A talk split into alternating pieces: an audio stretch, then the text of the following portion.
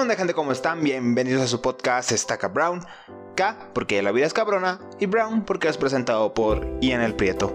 Banda, ¿cómo están? Bienvenidos al podcast.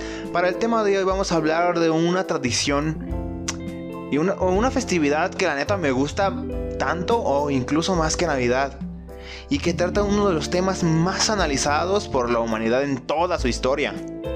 Estoy hablando de la muerte. Pero, como siempre, para entrar en la misma frecuencia, les voy a dar un contexto. ¿Nunca les pasó que se acercaba el Día de Muertos y ya sea por la escuela, el trabajo, un evento social, etcétera, tenían que realizar un altar de muertos? Y en realidad ni sabes para qué chingados es el altar, no sabes qué significa, pero tenías que hacerlo. Y antes de que se llegue el día, pues pasabas por un proceso de preproducción, por llamarlo de una manera, en donde alguien que sí tenía idea de qué trataba todo esto, explicaba todos los elementos y los significados de los elementos, que significaba pues que tuviera tres niveles el, altar o que tuviera siete, etcétera, etcétera, etcétera. Entonces, pues como explicaba, ya después de explicar todo lo que se necesitaba para el altar, pues empezaba a pedirle a su equipo, a su gente, pues que, podía conseguir cada quien. Y pues tardaba tal vez una hora, dos horas, dependiendo de cómo fuera el equipo de trabajo. Que en sus actos de camaradería, después de insistir esa hora de que les menciono y además decirles que el premio es monetario, alrededor de unos 3 mil pesos que sirven para celebrar una pedota después de hacer el altar, pues ahora sí decían todos, no mames, hay que hacer un altar súper chingón, hay que meterle dinero también, no, no, no, hay que hacerlo bien. Y pues de ahí todos empezaban a decir que, que uno podía traer mantas, uno que podría llevar, no sé, las velas, otro ofrecía a su bisabuelo o del año 1800 para que le hicieran el altar a él, que ella podía conseguir pues las pertenencias del difunto porque se necesitaban, etc. Pues se llegaba el día. Y los problemas se empezaban a mostrar desde el primer segundo porque un cabrón no pintó el acerrín para el tapete, el que iba a llevar el tequila pues se lo tomó y solo llegó a tumbar la base del altar y se provocó que las velas que ya estaban encendidas cayeran sobre las pertenencias centenarias del familiar que lo iban a honrar y pues que se quemaran y se perdieran. Ah, pues las flores que compraron de cempasúchil con antelación se alcanzaron a marchitar por alguna razón y al final tú todo rendido o el vato que pues tenía más ilusión de esto pues agarraba la ofrenda, se sentaba y comenzaba a comérsela pensando solamente en ay no mames. Sí, esas son algunas de las tragedias del Día de Muertos, algunas que muchos de nosotros llegamos a vivir, tal vez no tan exageradas como esta, que son una serie de eventos desafortunados, pero bueno, ya entendieron el punto. Así que sí, Hoy vamos a hablar del Día de Muertos, el cual pues es una tradición que se originó en la época precolombina. Era una tradición muy similar a la, a la, actual, la cual nos dejaron nuestros antepasados indígenas, en donde nuestros antepasados honraban a los que ya no estaban. Así que cuando alguien moría, era enterrado envuelto en un, petate y sus familiares organizaban una fiesta con el fin de guiarlo en su recorrido al Mictlán, que era como el inframundo de, los, de los mexicas y de muchas y de muchas este, mm, civilizaciones indígenas. Pero bueno, el chiste es que eh, antes de llegar al Mictlán tenía que pasar por nueve fases en las cuales el difunto debía de abandonar todas sus emociones, todas las impurezas y pues, valga la redundancia, se purificaba para poder entrar al Mictlán, ya que el Mictlán en sí no era un lugar donde se castigaba a las personas e incluso los actos de una persona no definían el lugar al que iba a ir o si iba a sufrir o no después de la muerte, sino la forma en la que moría. Esto es muy curioso porque se parece mucho a la tradición de, de los, ¿cómo se llaman? De los nórdicos, de los vikingos. Ya saben, de Thor y esos que los que morían en batalla eran llevados al Valhalla y ahí pues iban a chupar y comer durante toda la eternidad con todos sus amigos. Pero bueno, el chiste es que en, esos, en esas nueve fases, en ese camino, el que los acompañaba a estos difuntos era el Cholosquintle. Ya saben, ese perro que acompañó al personaje de Coco en todo su recorrido, pues en la película. De igual forma también colocaban comida que le agradaba al difunto en vida, con la creencia de que podría llegar a sentir hambre en su viaje. O sea, el Día de Muertos en la visión indígena implicaba el retorno transitorio de los ánimos de los difuntos. O sea que los difuntos después de llegar al Mictlán podían volver. Podían volver a, con sus familiares pues para pasar un día con ellos. Creo que alrededor de unas 12 horas. Pero podían pasar un día más con ellos y por eso ponían la comida que le gustaba al difunto. Entre otro tipo de pertenencias y cosas que le, pues, que le agradaban. El Día de Muertos versión indígena pues se supone que los muertos se alimentaban de la esencia de los vivos, o sea, no que le robaban su vitalidad ni nada, sino que a partir de que son honrados, pues se sentían muchísimo mejor y entonces podían volver al Mictlán satisfechos o en caso de que aún no hubieran llegado, dependiendo de cada persona, pues era el tiempo que pasaba en cada fase, pues podía volver revitalizado y volver a intentar pasar hacia las siguientes fases.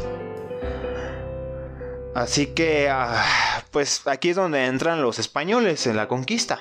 Y aquí se le agregaron algunas, más bien se le agregaron todas las connotaciones religiosas católicas y pues se mezclaron sus costumbres, ya saben, por el mestizaje del que ya hablamos en el episodio pasado, pero gracias al mestizaje pues ahora tenemos el Día de Muertos actual. Y además de que se le agregó un día más a la celebración. Porque ah, actualmente el Día de Muertos abarca dos días. El primero de noviembre que es el Día de Todos los Santos, y el 2 de noviembre, el Día de los Fieles Difuntos. El, el primero de noviembre es para los niños o los pequeños santos, los cuales son pues niños o personas que pues murieron de, de edades muy, muy tempranas, y el otro es para toda la demás gente. Enfocándonos en el 2 de noviembre, pues actualmente la, manera tradicional de celebrar el Día de Muertos es con los altares de muertos. Estos son unas estructuras de 3 a 7 niveles representando la tierra, el inframundo y el cielo, o los 7 niveles que atraviesa el difunto para poder descansar, respectivamente. Donde también se colocan elementos representativos de la vida del difunto. Eh, imperan los colores rosa, que es la vida, y el morado, que es la muerte. Bueno, el rosa es más el nacimiento, pero ya me entendieron la comida que le gustaba al difunto, un espejo, un aguamanil para asearse. Un aguamanil es como un lavadero, pero que no está conectado a nada, solo es como un lugar donde puedes tirarle el agua en un caso para que no se te tire por, no se derrame por todos lados y pues ahí te lavas. también había un vaso de agua y una jarra, pues para que pues, tomara agua. Las calaveritas, las velas para guiarlo junto con las flores de cempasúchil con su olor, etcétera, etcétera, etcétera. O sea, tiene un montón, un montón de, elementos el altar, los cuales no les voy a recitar aquí porque sería muy aburrido y creo que se me pasaría alguno y no quiero, no quiero quedar como pendejo. Pero todo tiene un significado. Todos y cada uno de los elementos tienen un significado. Pero al fin y al cabo es para recordar y honrar al difunto. Tras eso los familiares visitan el altar y cuando terminan las visitas al altar, todos los familiares comen la ofrenda como si estuvieran comiendo junto con el difunto. O sea, casi, casi, yo creo que sí lo hacen algunas familias, es servirle un plato al difunto y dejarlo en un lugar en la mesa. O en el lugar en el que vayan a comer, tal vez comen en la sala, quién sabe, no lo sé, hay familias que hacen de todo. Por supuesto que también hay misas, festivales, entre otras cosas para celebrar la tradición. Por ejemplo, los festivales en México son muy populares. Por ejemplo, está el Festival de la Calaca en San Miguel de Allende o el Festival del Chocolate, Café y Pan de Muerte en Coyoacán. Pero no me quiero centrar en esto, sino más bien en otro tipo, en algo más general, como los altares, que ya se los mencioné, pero yo, al menos aquí en mi experiencia, en, el lugar donde vivo y en los lugares en los que he estado, porque yo soy de Nayarit y pues he estado en varios lugares de Nayarit, pero vivo en Jalisco. Y en ninguno de los lugares está tan arraigado la tradición de poner un altar en tu casa. Son pocas las personas que en realidad ponen un altar en su casa pues para honrar a alguno de los difuntos, ya sea el abuelo, ya sea algún familiar recién fallecido hace un año, etcétera, etcétera. Pero no está tan arraigada esa, esa costumbre. Más bien en el lugar donde yo vivo se celebran eventos donde se utilizan los altares de muertos como una atracción no turística, pero sí para crear eh, competencias o eventos donde participas con tu altar. Por ejemplo, en la, en la prepa o high school, pues Ah, se hacía un concurso de altares donde aparte de que pues la gente pudiera ver los altares, las explicaciones, este a los morros pues todos vestidos y pintados de la jeta de calavera, este también estaban las personas que vendían fuera y aparte había un cementerio donde se contaban historias de terror o historias curiosas pues de, de esta festividad. Pero eso era al final le poníamos una temática en la cual era tal vez eh, cine, tal vez eran cantautores mexicanos, tal vez eran inventores mexicanos, etc. O sea, todo ese tipo de cosas las hacíamos pues para celebrar el Día de Muertos y hacer un altar. Y eran días muy divertidos, déjenme decirles que eran días muy divertidos porque, no sé, la convivencia ya de por sí es chida, no tenías que ir a clases, obviamente, porque el evento era muy difícil de organizar y las peleas también eran, estaban buenas, las peleas en el salón estaban buenas. Y no sé, eran eventos muy chingones que yo los disfrutaba mucho. La verdad es, creo que es de lo que más extraño de la prepa. Pero pues sí, aquí en el, lugar donde vivo no está tan arraigado hacerlo en las propias casas, y no que es más bien un evento social. También eh, en, la, en la plaza de donde yo vivo, pues un grupo católico llamado Pascuas, del que soy parte, usualmente organiza un festival del Día de Muertos que estaba ganando popularidad en la región, en donde hacíamos todo tipo de actividades. Por ejemplo, en un lugar poníamos a, personas, a fotógrafos, para que expusieran fotografías alusivas al Día de Muertos. Y la verdad estaban muy, muy chidas. También había lugares donde se ponían pinturas de, de, Catrinas, de, de, algún concepto referente al tema, pero eran pinturas muy, muy chidas. Este. También se ponían las, Catrinas monumentales, que de primero nada más era un Catrín y una Catrina, después se sumó el Cholos Quintle y después se sumó una niña y ahora creo que es un niño, este año es un niño, lo pusimos nada más, no hicimos el festival, no lo hicimos, seguimos en cuarentena, pero pues es un bonito adorno para el lugar. Eh, también poníamos, ponemos Catrinas en un espacio, en una calle, ponemos un montón de Catrinas adornadas por nosotros mismos, que estaban muy bonitas, la verdad. Es, creo que mi actividad favorita es lo que siempre me toca hacer. Hacer una Catrina y la verdad lo disfruto mucho. Es, es bonito, es algo chido, la verdad me gusta muchísimo a pesar de que me la paso todo el mes muy muy estresado porque siempre sale algo mal, siempre hay algo que no cuadró, hay algo que no planeé, que no consideré, pero vale madres, la verdad es que lo disfruto mucho a pesar de todo el estrés que se viene encima. Pero más o menos eso es el Día de Muertos. También hay celebraciones católicas, como por ejemplo hay gente que, que va ese mero día a visitar a sus muertos, a visitar a sus difuntos, a visitarlos, a arreglar sus tumbas, a incluso dormir en la misma en el mismo panteón o fuera del panteón, pero se quieren sentirse cerca de sus difuntos, de verdad les gusta estar ahí, les gusta sentir que los tienen cerca.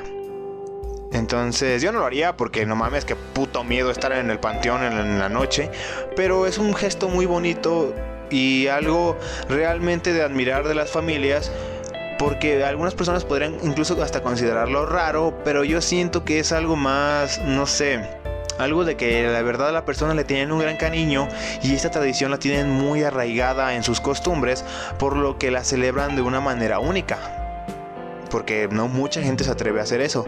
E incluso hay lugares donde los panteones pues son una atracción turística, el estado, pues el gobierno adorna organiza un festival, no recuerdo dónde está el festival, pero literalmente hay un panteón que está todo adornado, está precioso, es la cosa más hermosa del mundo, pero puedes ir ahí y puedes observar cómo las personas celebran el Día de Muertos. O sea, casi que si tú estás pagando para ver a otra persona cómo celebra el 2 de noviembre, y lo cual está muy chingón, porque de verdad es una tradición súper emotiva, a mí me encanta porque es algo emotivo, es algo que alude a una necesidad muy arraigada de la humanidad, desde el día que tuvieron conciencia de sí mismos y de que podían morir. Miren, el Día de Muertos es la clara señal del miedo, curiosidad y necesidad del ser humano de saber que hay algo más allá de la muerte. De que todo lo que hizo en vida sirvió para algo y que no va a desaparecer con su muerte como mínimo. Los humanos somos temerosos de la muerte, es la única cosa segura que vamos a tener en la vida. Y por eso buscamos un significado a la vida, porque no, nadie ha regresado de la muerte, aparte de Jesucristo, nadie ha regresado de la muerte y nos podría decir cómo es después, o qué deberíamos hacer para ganarnos el cielo, o, el, o cómo no ganarnos el infierno, o si de verdad hay algo más, o solamente volvemos a, hacernos tierra y nutrientes para para la vida, para la tierra. O sea, no sabemos, nadie ha regresado de la muerte. Entonces, como no sabemos qué pensar de ella, le tememos, porque lo que no conocemos los humanos le tememos, y eso es un hecho. Siempre que ha habido algo o alguien que sobresale de sobremanera, le hemos tenido miedo, lo tildamos de loco o que hace magia negra, etc. O sea, lo que no comprende el ser humano de primera mano le teme. Le teme. Y la muerte es una de esas cosas que le tememos. Es la única cosa que sabemos que va a pasar, que estamos seguros que va a pasar en algún momento, pero que al final tratamos de contrarrestar ese miedo dándole significado a la vida. Todos los humanos le buscamos un significado a la vida, le buscamos un objetivo. Queremos sentir que no estamos esperando la muerte solamente porque sí, sino que esa muerte llegará en el momento que, en que nosotros nos, nos sintamos realizados.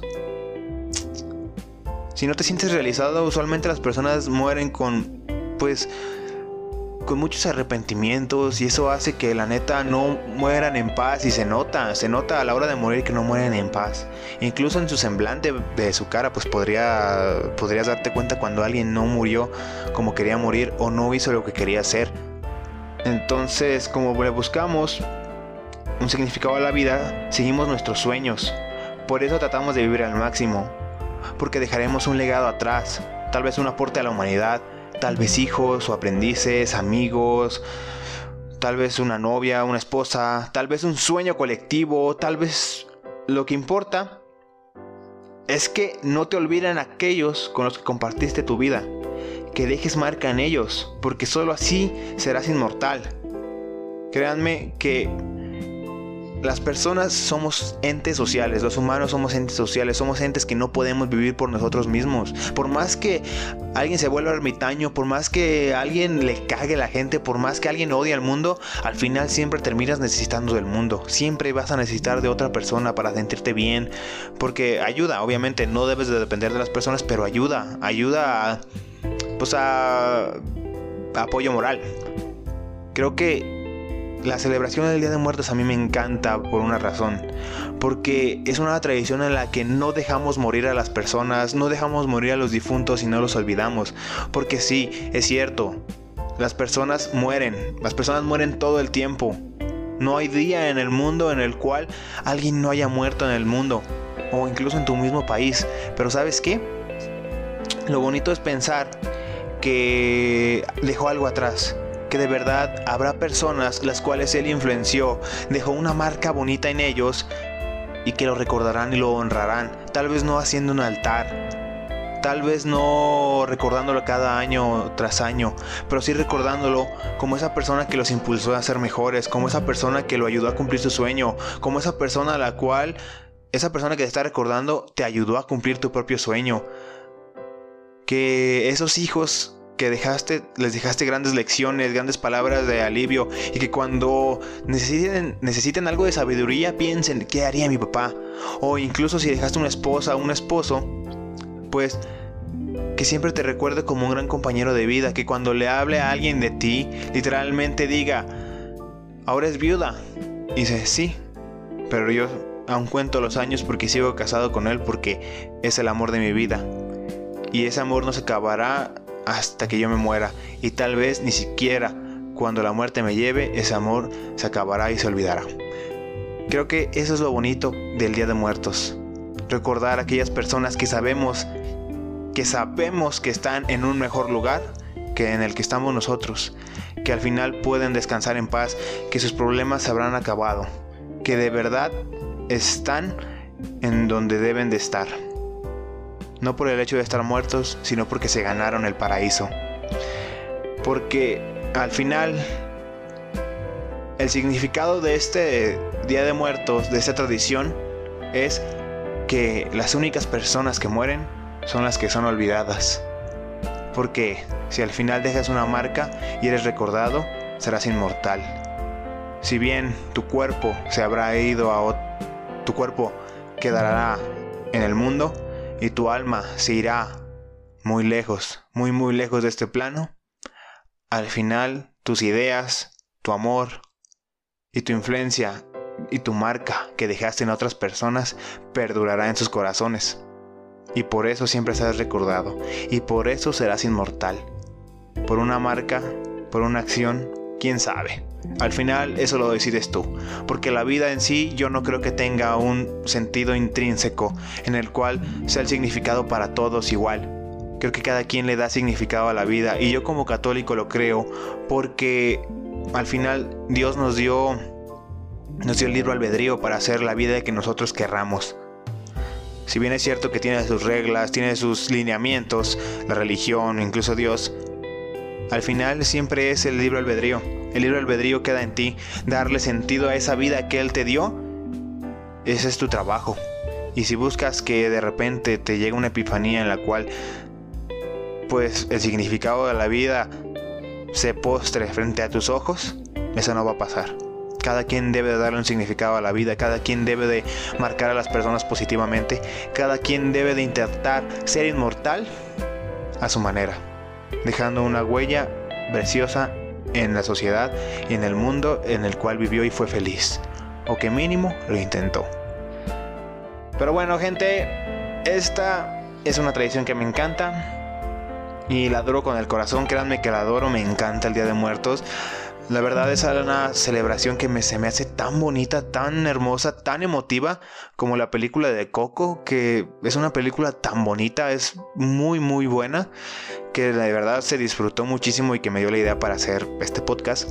Pero sí, es una tradición que es tan hermosa y que creo que que es algo que al menos yo pienso que el, tema de los altares y de ir a visitar a los muertos y todo ese tipo de cosas, creo que es algo que yo voy a implementar en mi propia familia.